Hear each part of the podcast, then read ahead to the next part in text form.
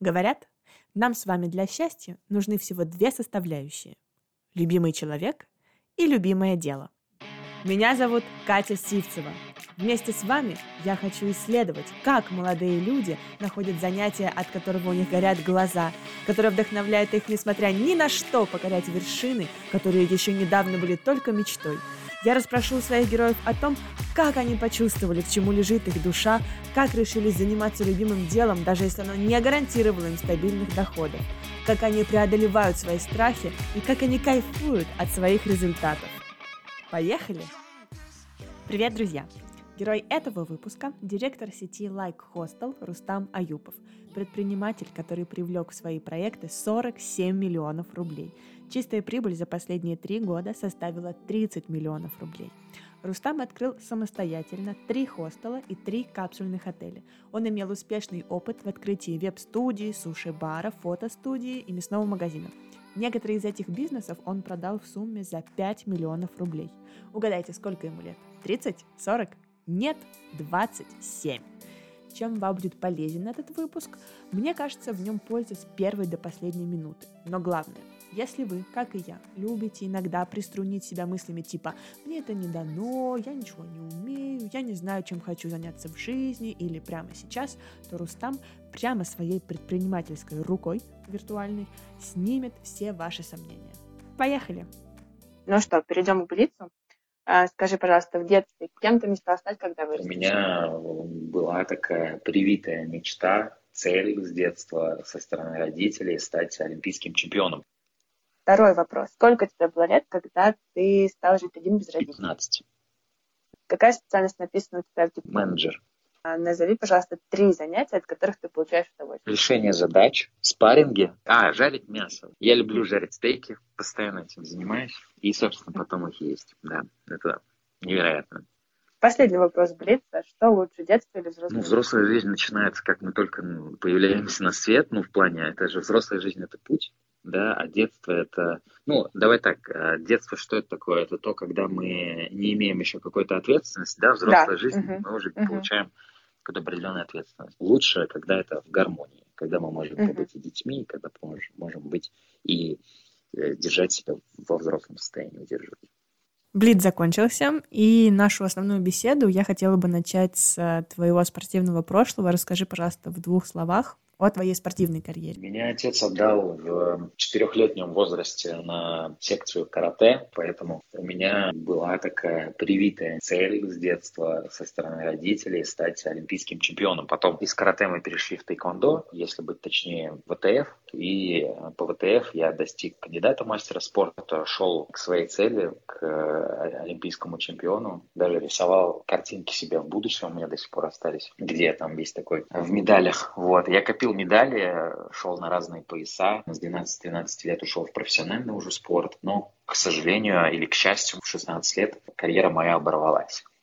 А мне поставили диагноз Озгутшляттера. Это такое заболевание кости, которое происходит у подростков, у которых высокая нагрузка идет во время роста их костей. И, собственно, кости не, не растут, как они должны расти, а они растут э, в ту сторону, в которой идет разбивка костей. Мне поставили диагноз этот, наверное, после чемпионат России. Но мне было 15, наверное, 15-16 лет где-то, тогда я жил в Воронеже. Мне сказали, пока тебе нельзя заниматься некоторое время. Я сразу не понял то, что ко мне, мне закрыта вообще дорога в большой спорт. Я еще тогда тлел надежды. Наверное, через год только осознал всю сложность проблемы, потому что мне ее вот преподнесли таким образом, что вот пока ты там сильно не занимайся, я это сначала воспринял даже как интересное время, потому что у меня с 4 до 16 почти лет каждые дни у меня проходили в тренировках. Если не было, были тренировки по тэквондо, по моей дисциплине, то меня отец отдавал там на каноэ. Я занимался какое-то время кунг-фу, бокс, даже балет. Отец отдавал для растяжки. Ну, то есть он меня прям прокачивал по полной. У него была конкретная цель сделать из меня олимпийского чемпиона. Но э, это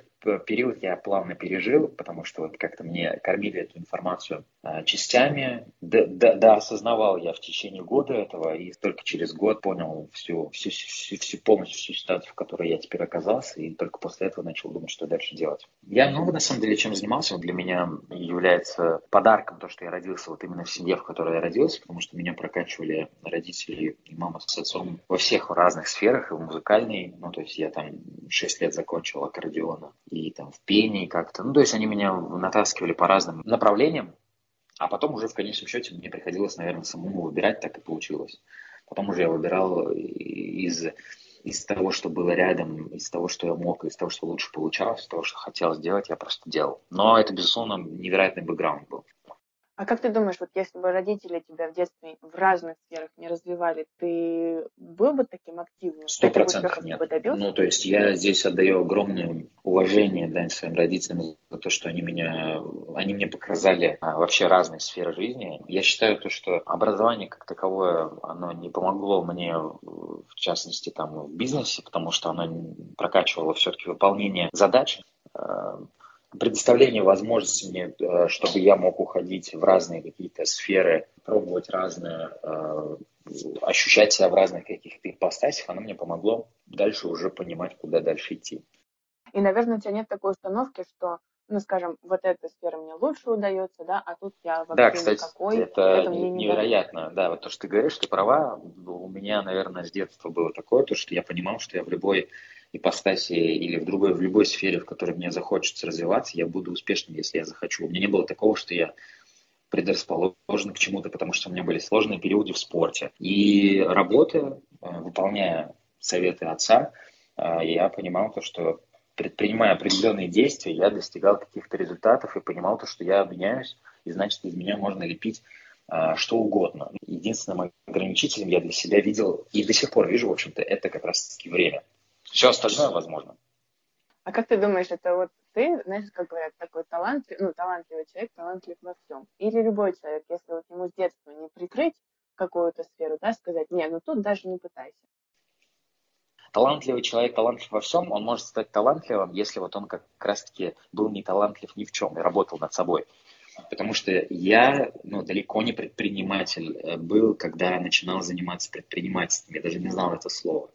А ты это понимал тогда? Нет, не понимал, я просто действовал. Это настолько банально на самом деле, но как бы вот это вот, а, наверное, понимание о том, что ты ничто в этой области, и признание этого – это лучший, наверное, показатель успеха, можно сказать, в плане того, что тебе это дает такую отправную точку, которая, в которой ты можешь не ждать от себя каких-то сверхрезультатов там невероятно, не ждать от себя какого-то невероятного гэпа, там, роста, а делать просто дело и смотреть на свои результаты, анализировать, делать дальше, делать больше. Поэтому я считаю, выражение «талантливый человек, талантлив во всем» есть правда в той части, что талантливый человек, он становится тоже э, из вот как раз-таки э, ничего.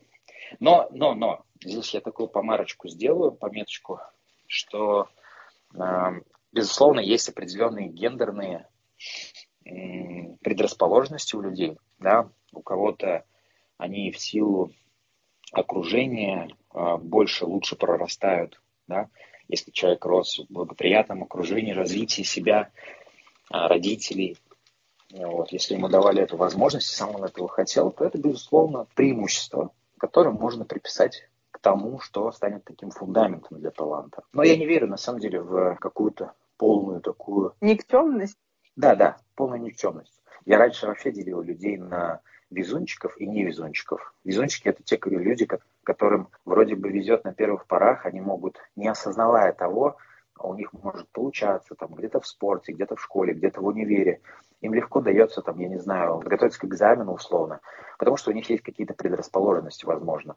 Но если они вовремя этого не осознают, то они просто упускают, да, упускают эту возможность, и эти везунчики в конечном счете становятся невезунчиками. А невезунчики, у которых все наоборот идет в разрез их желаниям и их мечтам, они вырабатывают в себе невероятную пружину для того, чтобы дальше переть, пробовать, не останавливаться, не думать о том, что у них какие-то будут провалы. Они привыкают к ошибкам и считают это просто результатом, который нужно анализировать. Поэтому талант это такая вещь. Я долго, на самом деле, могу по поводу этого говорить. Вот. У меня, наверное, это можно назвать субъективно, исходя из опыта мнения по поводу этого. Но я считаю, что кому-то больше, возможно, времени понадобится, чтобы достичь тех же результатов, кому-то меньше. Но каждый способен на все, что он захочет. И более того, этот путь, даже если человек не достигнет желаемого результата в конечном счете, он будет намного прекраснее, чем э, там, просто не пытаться этого делать. В итоге, с точки зрения математики и там, рациональности, это намного выгодный путь, но тут, наверное, еще важно, когда ты принимаешь за какое-то дело, в котором ты считаешь, что ты абсолютно там полный ноль, да, тут, наверное, еще важно не, как это, не слишком самокритикой злоупотреблять и, наверное, перфекционизмом не страдать. Понимать, что у тебя в любом случае не, у тебя на первых порах не получится идеально, а получится так, как получится. И с этим нужно смириться. Да, но это болезнь, на самом деле, современного человека, который себя сравнивает с другими. Перфекционизм, на самом деле, он же не возникает, если мы сидим в, в одной комнате, не знаем о том, какой, каким является идеал, mm-hmm. и просто делаем то, что можем делать. У нас, когда не с чем сравнить, мы не перфекционисты. Вот перфекционизм можно, мне кажется, разделить на плохую сторону и хорошую. Плохую, когда она проявляется в том, когда мы сравниваем себя с каким-то идеалом, по нашему мнению, в кавычках. Ну, там вот мы увидели, вот это должно быть так, как у него. У меня, если не так, значит, это уже не такой идеал, к которому я стремился. Но mm-hmm. это плохой перфекционизм. Перфекционизм в лучшей степени он должен проявляться, э, сравнивая себя с вчерашним. Ну, это как бы очень логично. Вообще mm-hmm. себя пагубно сравнивать э, с чем-то сторонним. Вот я вчера мог только нарисовать кружочек, или заработать э, тем, что я просто перепродаю дороже, а сегодня я уже, оказывается, могу перепродать дороже на плюс один рубль, или же, например, нарисовать уже э, треугольник ровный, без э, линейки. Ну, сравнивая себя с прошлым, такой путь, он намного интереснее. Конечно, тяжело идти по такому пути, потому что нас воспитывали, на самом деле, во, во многом, на самом деле, виновата, можно сказать, школа образования, но скидывать на нее вину бессмысленно, а, потому что ну, там, там нас сравнивали всегда. Это привито у нас, у тебя, у меня в крови. Мы uh-huh. выросли в этой системе, когда мы должны оценивать. У меня я троечник, он четверочник, она пятерочница. Мы вот таким образом градировали. Возвращаясь к твоему вопросу, надо сказать, что вот тот перфекционизм, к которому нужно стремиться, это перфекционизм, когда мы лучше становимся хотя бы на долю, на дюжину, чем вчера. А когда ты только открывал первый хостел, ты это понимал, ты сравнивал себя только с собой вчерашним? У да? меня, знаешь, я вот такие выводы делаю, вот которые, все выводы, которые я тебе сейчас говорю, на самом деле это выводы последних, наверное, двух лет трех, может быть, максимум. А раньше я был еще тупее. Я сейчас вижу 18-летних ребят, которые там интересуются бизнесом, они намного прокачаннее в чем-то, в знаниях каких-то, в умениях, нежели я тогда в 18 лет. Но у меня было уникальное качество, это вот как раз-таки я считал просто себя бездарем в этом плане. Я просто делал. И очень много ошибался, делал. И без остановки делал. И не смотрел на то, как э, это по сравнению с кем-то. Да и мне, на самом деле, сравнивать-то не с кем было. Вот сейчас, да, у меня там в подписках, э, я подписан на своих друзей-миллионеров, на меня подписаны. И там уже это происходит. Все потому что и там в последнее время Инстаграм появился, который дает возможность сравнивать, и другие какие-то платформы, вот, и рейтинги всякие, форбусовские там статьи, у него статья, про него статья вышла, про него передача вышла, и вот это вот все сравнение, оно как бы так или иначе влияет на наше подсознание, но раньше этого вообще просто не было. У меня было знакомых э, друзей там 10 предпринимателей, всем было им за 50 лет, и там точно мне не с кем было себя сравнивать, я просто действовал. Потом уже, когда предпринимательство большую популярность получило, последние там 4-5 лет, uh-huh. вот именно такие выводы я начал делать позже. Ну, представь, я до 16 лет занимался спортом, ну, музыкой, я не умел выступать. Я просто брался за то, что у меня не получается, за то, что мне сейчас необходимо выработать себе и просто это делал, несмотря на то, как отреагирует окружение, потому что я понимал то, что мне, например, если это нравится, мне это хочется сейчас делать, и мне это нужно, необходимо, то я просто делаю. Здесь важно сказать горе от ума, нашего великого писателя выражения. Чем больше ты как раз-таки осознаешь в чем-то, тем больше это, возможно, тебе может мешать. Поэтому mm-hmm. я очень завидую, на самом деле, молодым ребятам, которые меньше знают и не стремятся больше узнать через именно теорию, Вот я всем советую узнавать через практику.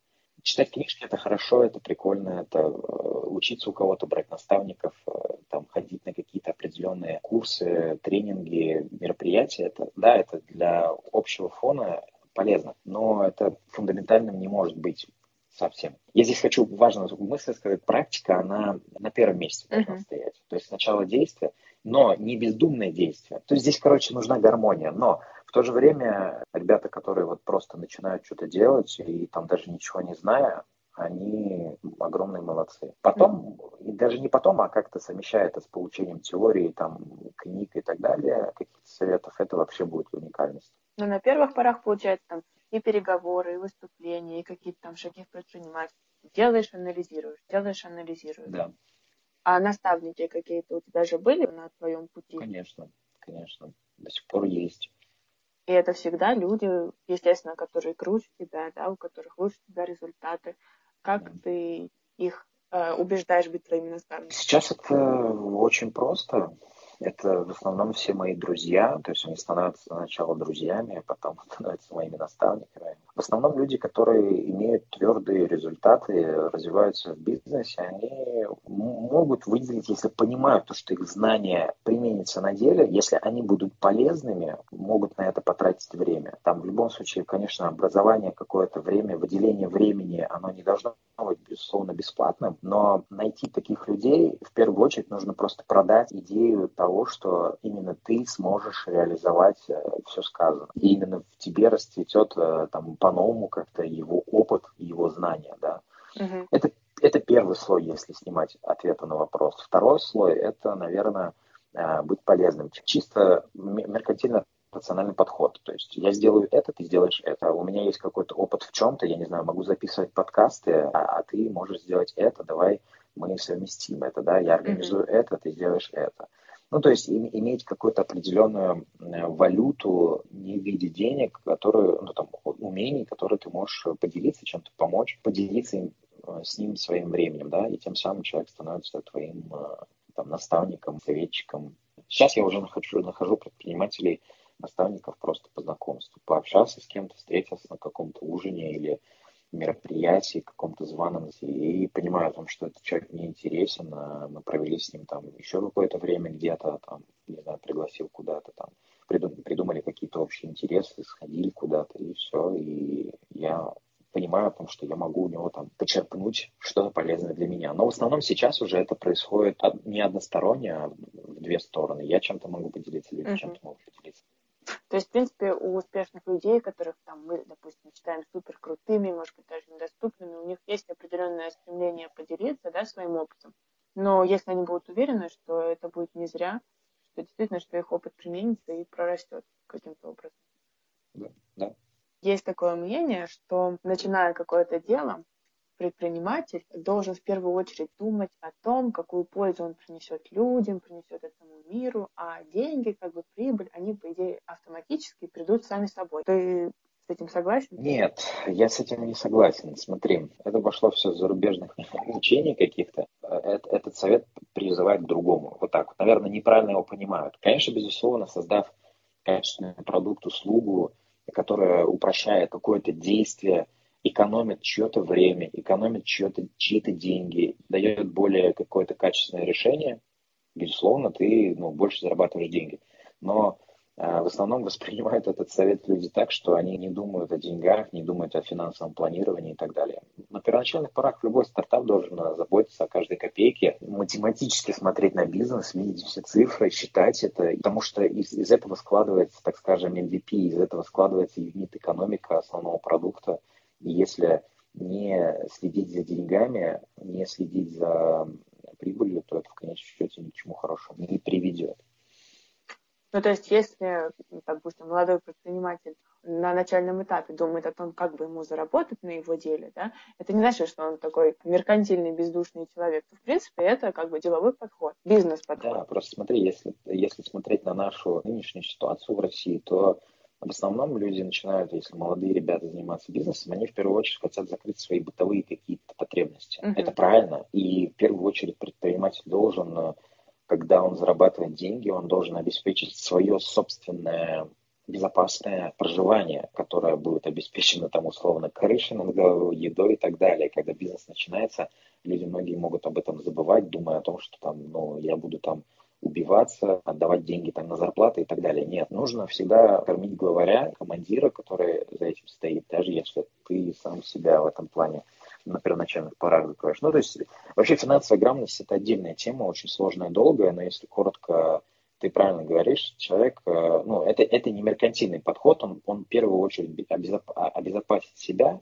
но в то же время, чем больше он э, будет расти как предприниматель, бизнес его будет увеличивать обороты, тем лучше он будет делать продукт сразу на пятерочку, невероятно какой-то гиперэкологичный, высококачественный, супердоступный продукт или услугу тяжело создать без каких-то огромных вливаний, инвестиций, опыта и невероятно серьезной команды. Поэтому если человек только начинает один, тем более, или там втроем бизнес с кем-то, там условно единицы какие-то подсоединяются, то они в первую очередь должны там начинать и делать что-то на троечку, на четверочку, а потом докручивать. А вот э, до того, как ты окончательно остановился на хостелах, у тебя была фотостудия, сеть суши-баров, да, мясной магазин. Почему ты менял сферы? Не сеть суши-баров, мы один суши-бар открыли. Коротко, там мы сначала открыли веб-студию, с этого началась моя предпринимательская деятельность. Это началось все с того, что я работал менеджером по продажам с 17 лет в веб-студии. И за февраль-октябрь 2011 год по-моему, или 2010 год, если не ошибаюсь. А, я побывал на разных позициях в компании, я понял, как все работает там, взаимодействует, я понял, где можно заработать больше денег. И мы с моим другом ушли с этой компании, и вот помню, 1 октября, если не ошибаюсь, мы э, сняли офис и начали делать все то же самое, что мы делали там. Мы начали разрабатывать сайты, просто принимать заказы, продавать рекламу, создавать сайты, там, предлагать продвижение. Потом у нас появились какие-то свободные средства. Мы вкладывали в суши-бар, мы открывали такую небольшую мини-типографию, печатали открытки, создавали какие-то свои продукты, предоставляли эти услуги для B2B, для B2C клиентов. Ну, то есть мы видели возможности, просто ее реализовывали. Не было такого, что у нас какой-то стоял план. Мы видели там, возможность реализации Шубара. Вот мы увидели помещение, которое находилось на первом этаже в нашем офисном здании. Мы были на четвертом находились этаже. Помню, тогда мы сняли офис побольше, заселили больше ребят, сделали ремонт и такие подумали, а почему нам не сделать Шубар. Я тогда начал изучать так же, как и с первым бизнесом, с нуля как готовят э, люди. Я даже пошел поработать в шоколаднице. Какое-то время ко мне приходили мои сотрудники и заказывали у нас кофе. Вот. Ну, то есть я анализировал эту деятельность у таких более серьезных игроков, и мы просто реализовали быстренько за 2-3, за 2-3 месяца, наверное, этот бизнес. Попробовали, сделали, он пошел. Этот бизнес, кстати, первый бизнес, который мы продали. Там пришли наши знакомые ребята, поинтересовались э, этой точкой, и они захотели приобрести, сами предложили это, и мы просто продали вы выбрали эту сферу? Просто потому, что увидели в ней перспективу? Или это не то, что была какая-то невероятная мечта открыть э, ресторан? Это было без анализа, да, и без невероятной мечты. Это было, знаешь, э, такого поверхностного анализа. Мы видели о том, что суши в Казани растут, они открываются. А, спрос на это есть. Они у нас заказывали рекламу. Мы видели, так как мы являлись таким проводником между бизнесом и клиентом, ну, mm-hmm. так скажем, делали рекламу, мы видели, какие-то сферы там растут, какие-то падают, и сушбар для нас показался таким интересным видом бизнеса. И mm-hmm. вот так вот мы с Панталыка просто зашли. И также любой другой бизнес. То есть нам захотелось, у нас появилась потребность в печати, да, у нас захотел клиент заказать кроме там э, интернет-рекламы, э, печатную какую-то продукцию, и мы подумали о том, что мы не будем у сторонних ребят заказывать, мы закупили свое оборудование, напечатали. Ну, то есть это все вот таким образом происходило. Это оборудование потом нам пригодилось в мини-типографии. Единственный бизнес, мясной магазин, он не открылся вот так вот по надобности какой-то. Ко мне пришел друг и сказал о том, что он хочет открыть мясной магазин, и ему нужна помощь. Я подрядился, и э, мы вместе совместно организовали этот бизнес, вот, и зашли. Вот, анализировал я уже его более, так уже там серьезный был подход. И этот бизнес до сих пор существует, но и меня уже в нем нет. хостел ты по такому же принципу открыл, потому что увидел в этом какую-то перспективу, или это что-то больше, что тебе по душе? Это был 2014 год. Я открывал в основном все бизнес, бизнес с партнерами, и у меня было дикое желание попробовать себя в, в одиноком бою, так скажем, когда какие-то вопросы не помогает закрыть в тылу партнер. И начал анализировать, просто думать, а что же я хочу. Одни из первых мыслей, на самом деле, у меня появились в голове, это мне хотелось бы открыть японский капсульный отель. Мне как-то попался на глаза японский капсульный отель, может быть, за год, за два до этой идеи. И я подумал, блин, круто, вот такую бы вещь я реализовал бы в Казани, в России где-то. И я начал анализировать, каким образом мне бы получилось это сделать. Там, купить отель, это дорого. А создать отель, это было тоже дорого. Я начал анализировать, смотреть, искать, исследовать этот рынок. И наткнулся на такое слово, как хостел – я ни разу до этого не жил в хостеле, но мне понравилась идея такого молодежного европейского подхода к э, проживанию совместному. Вот, я начал изучать этот рынок. Вот, вот с таким подходом пришел к этому делу. Я подумал, блин, круто было бы, и пошел. Все.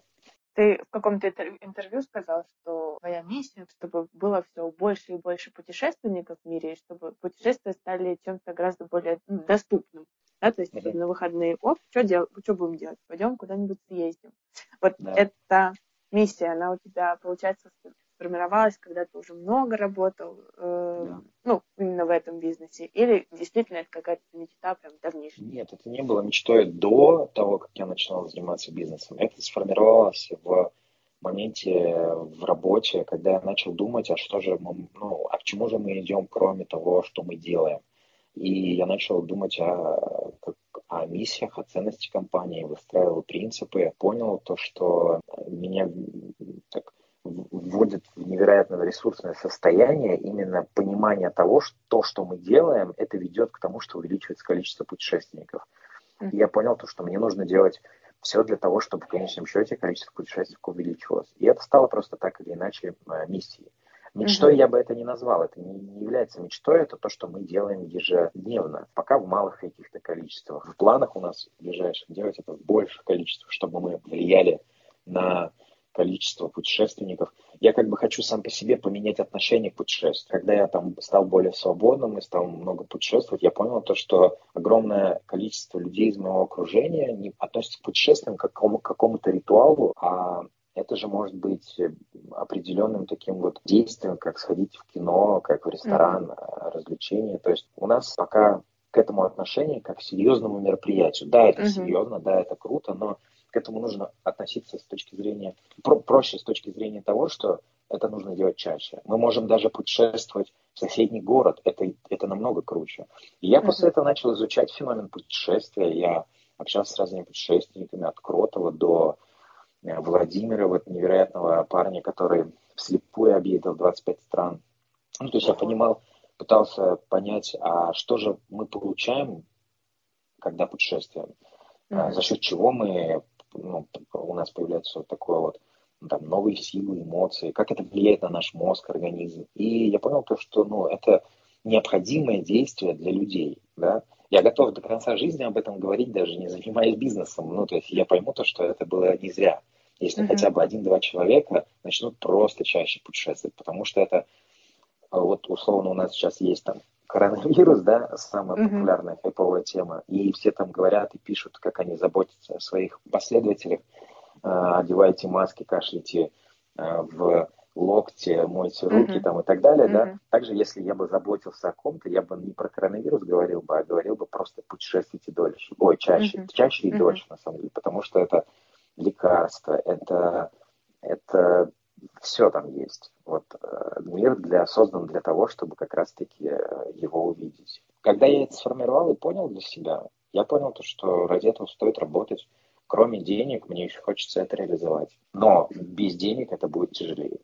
Так интересно, то есть получается такую вот глобальную мысль, которую ты, возможно, через всю свою жизнь пронесешь, ты осознал только вот уже будучи погруженным вот в твой бизнес, да? То есть не то, что да. тебе такая мысль пришла, невероятно тебя вдохновила, и ты пошел делать. Ты сначала да. делал, делал, делал, а потом встретился вот как бы со своей миссией. Ну да, да, так получилось. Мне кажется, бывает и так, и так, но как бы я осознал вот той степени, в которой себя осознал, чуть позже, может быть, чем начал этот бизнес. Вот. Uh-huh. Кто-то, может быть, с этого начинает свое дело. Uh-huh. Uh-huh. Ну, то есть, в принципе, получается, не нужно ждать какого-то озарения, какого-то вдохновения, что ну, ты как на тебя упадет, и ты как поймешь, чем тебе нужно заниматься. Ни в коем случае. Вообще не то, что не советую, просто категорически запрещаю ждать какого-то озарения. Действуйте, действуйте, все.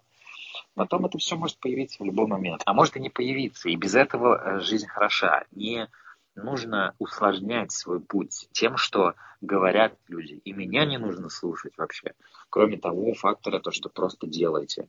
А как ты думаешь, если выпускник только что закончил какое-то учебное заведение, да, есть у него какие-то мысли о том, чтобы начать свое дело, стоит ли ему полностью себя этому посвятить, или все-таки лучше набраться опыта где-то там под крылышком у какого-нибудь начальника?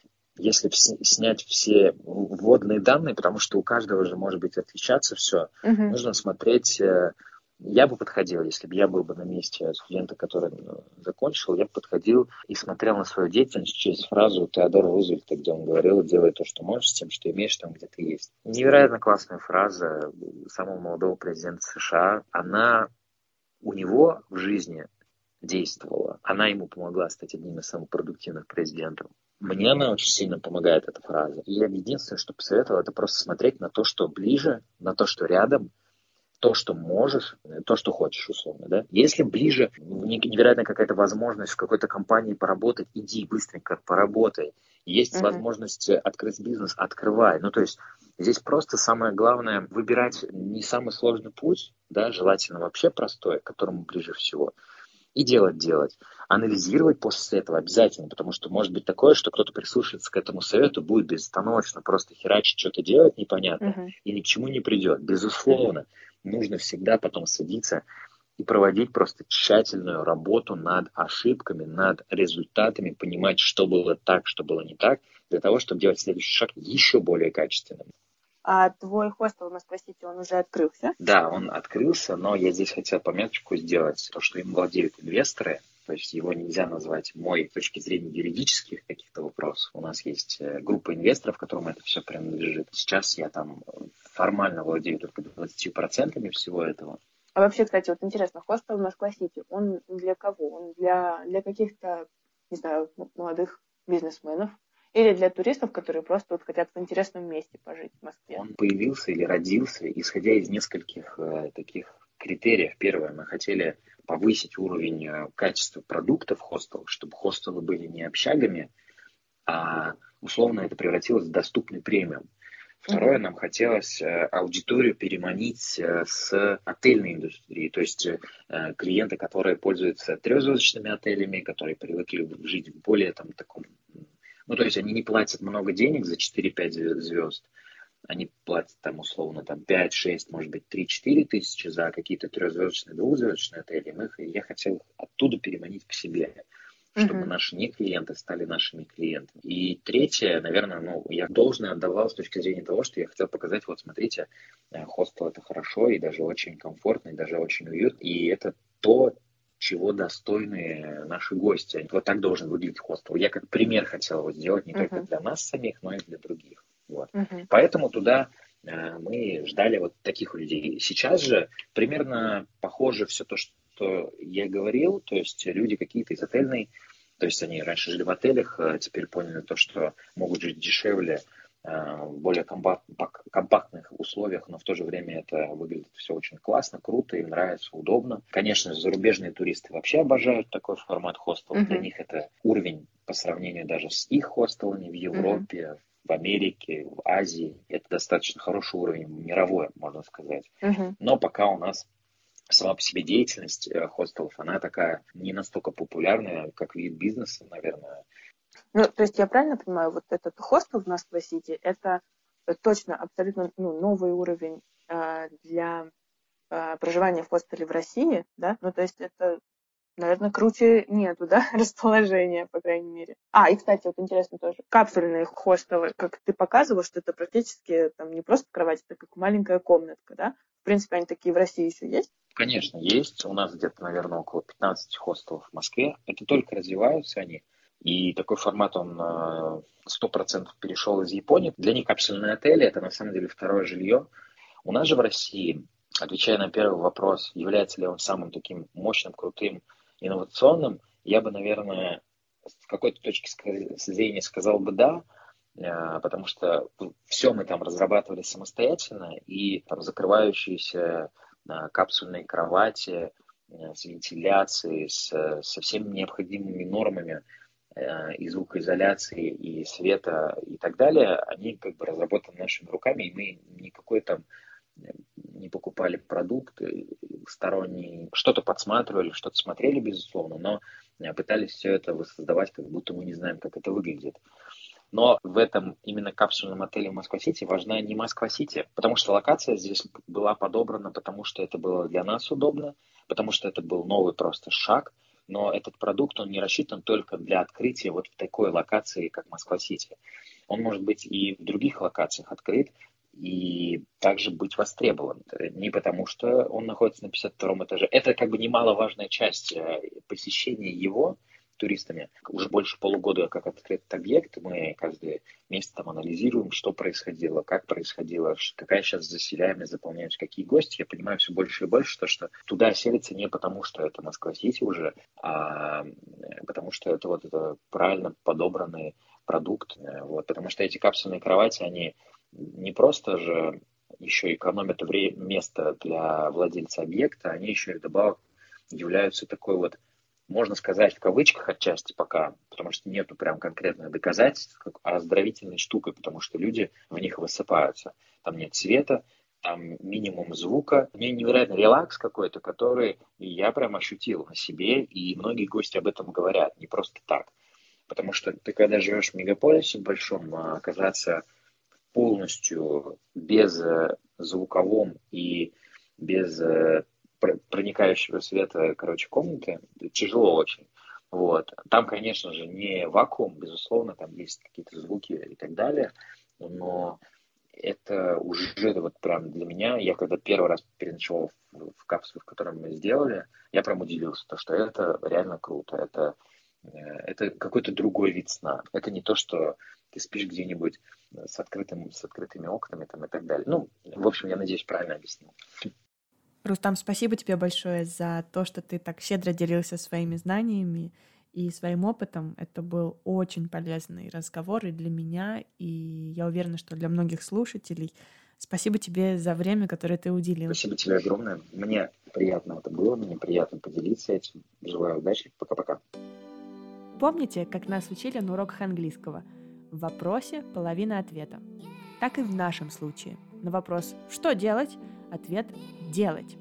Рустам предлагает не злоупотреблять сомнениями, теорией, перфекционизмом и не ждать судьбоносных озарений, а просто начать действовать и анализировать результаты.